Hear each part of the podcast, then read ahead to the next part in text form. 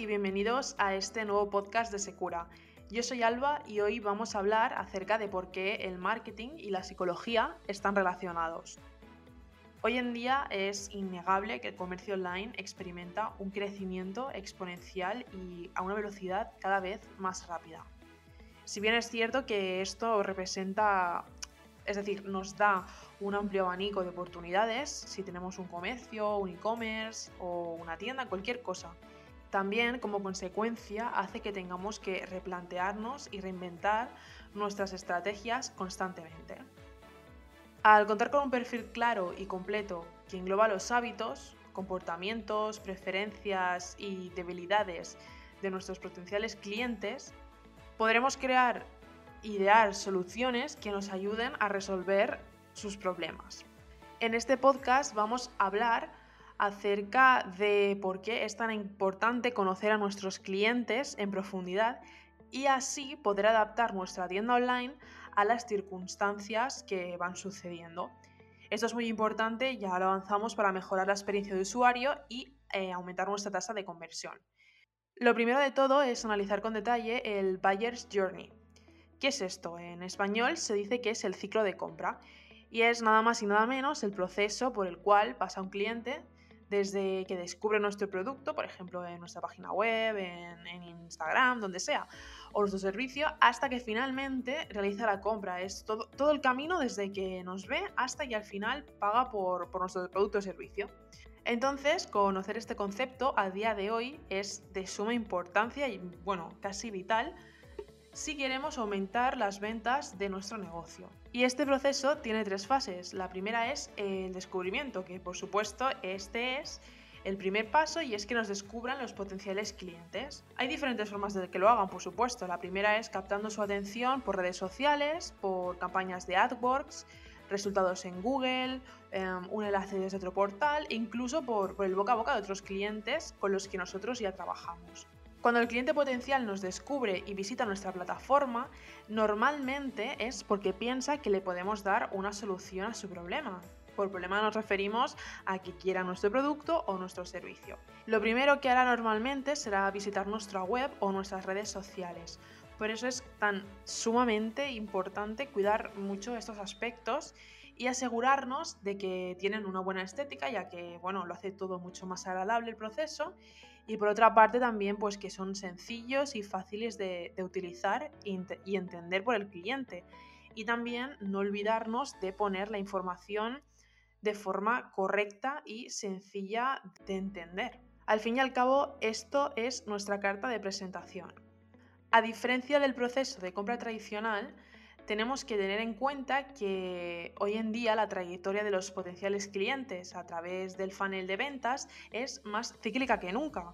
Es decir, los consumidores están, eh, como siempre, influenciados por diferentes factores, pero lo que cambia es que se desplazan constantemente entre las etapas a la hora de adquirir un producto.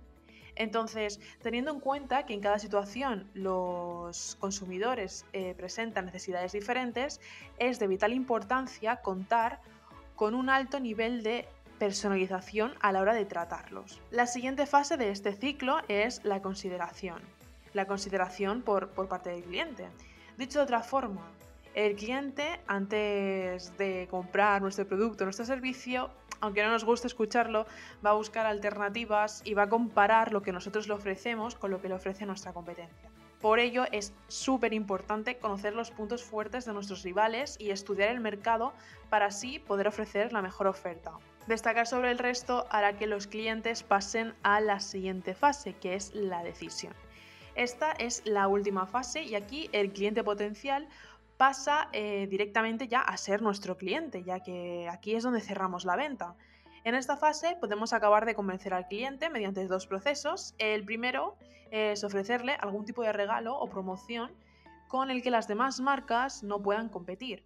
Con esto lo que conseguiremos es despejar la mínima duda que tenga antes de comprar nuestro producto. Lo segundo es intentar que los pasos que el cliente tenga que seguir para conseguir su producto o servicio sean los mínimos y lo más sencillo posible. Después, algo muy importante también a la hora de vender algo o intentar venderlo es que en vez de explicar eh, en detalle de qué va nuestro producto o nuestro servicio, enfoquemos nuestra redacción publicitaria en comunicarle al consumidor cómo y por qué debería de adquirirlo. Lo que debemos hacer es despertar emociones que le hagan sentir que nuestra oferta, que lo que le estamos ofreciendo, realmente les va a cambiar la vida y implícitamente contarles por qué les conviene escoger nuestro producto por encima de la competencia. Entonces lo que tenemos que hacer no es malgastar nuestros recursos en comunicarle al consumidor el por qué nuestro producto es mejor. El secreto está en impactar todos los sentidos del ser humano, generando interacción entre la marca y el consumidor. Recordamos que cuando éste tiene algún grado de interacción con nuestra marca, por más mínimo que sea, ya está viviendo experiencias. Por ejemplo, pongamos el ejemplo de coches. Las grandes marcas no necesitan decir por qué debemos comprar su coche. Por ejemplo, si vamos a comprar un Mercedes, no necesitan decirnos que su coche es de gran calidad, ya, ya que cualquiera lo sabe. Lo que hacen es jugar con nuestras emociones. Quizás nos ponen un anuncio en el que viaja toda la familia y aquí nos están atacando a la parte emocional de compartir momentos con nuestros seres queridos. Quizás nos dicen que este coche nos puede llevar al fin del mundo y nos enseñan pasajes súper bonitos. Entonces aquí lo que hacen es despertarnos también la emoción de aventura.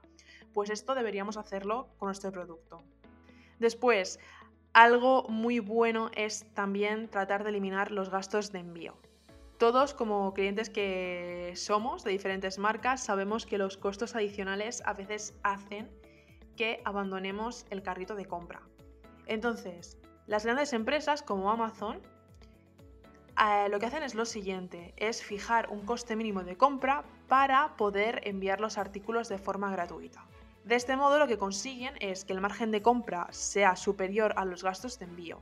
En otras palabras, lo que hacen es informar el precio total del artículo con el envío ya incluido, es decir, pagamos el envío igual pero sin saber. Aunque terminemos gastando lo mismo, para la psicología del consumidor eh, no es lo mismo sentir que paga de más que simplemente pagar pensando que forma parte del producto. También, siguiendo con el proceso de pago, además de los costes que mencionábamos anteriormente, los excesivos pagos de identificación o la obligatoriedad de crear una cuenta para efectuar una compra hacen que muchas veces el cliente deje el proceso. Indiscutiblemente, tantos requisitos hacen que la compra se convierta en un acontecimiento largo y muy aburrido. Es tiempo de encaminarnos hacia un proceso de pago mucho más ágil e intuitivo, con el que con no más de cuatro clics podamos asegurarnos de que el artículo ya es nuestro. De esta forma lo que vamos a hacer es brindarle a nuestros usuarios una experiencia más cómoda y simple. Teniendo en cuenta estos trucos, te va a permitir realizar los ajustes y modificaciones pertinentes para marcar la diferencia entre que un cliente decida comprar o abandonar tu tienda.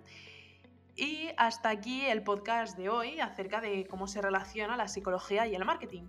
Si queréis escuchar más podcasts de Secura, seguidnos en nuestras páginas de iVoox y Spotify, donde podréis encontrar nuestro podcast. Muchas gracias por escucharnos y nos vemos pronto.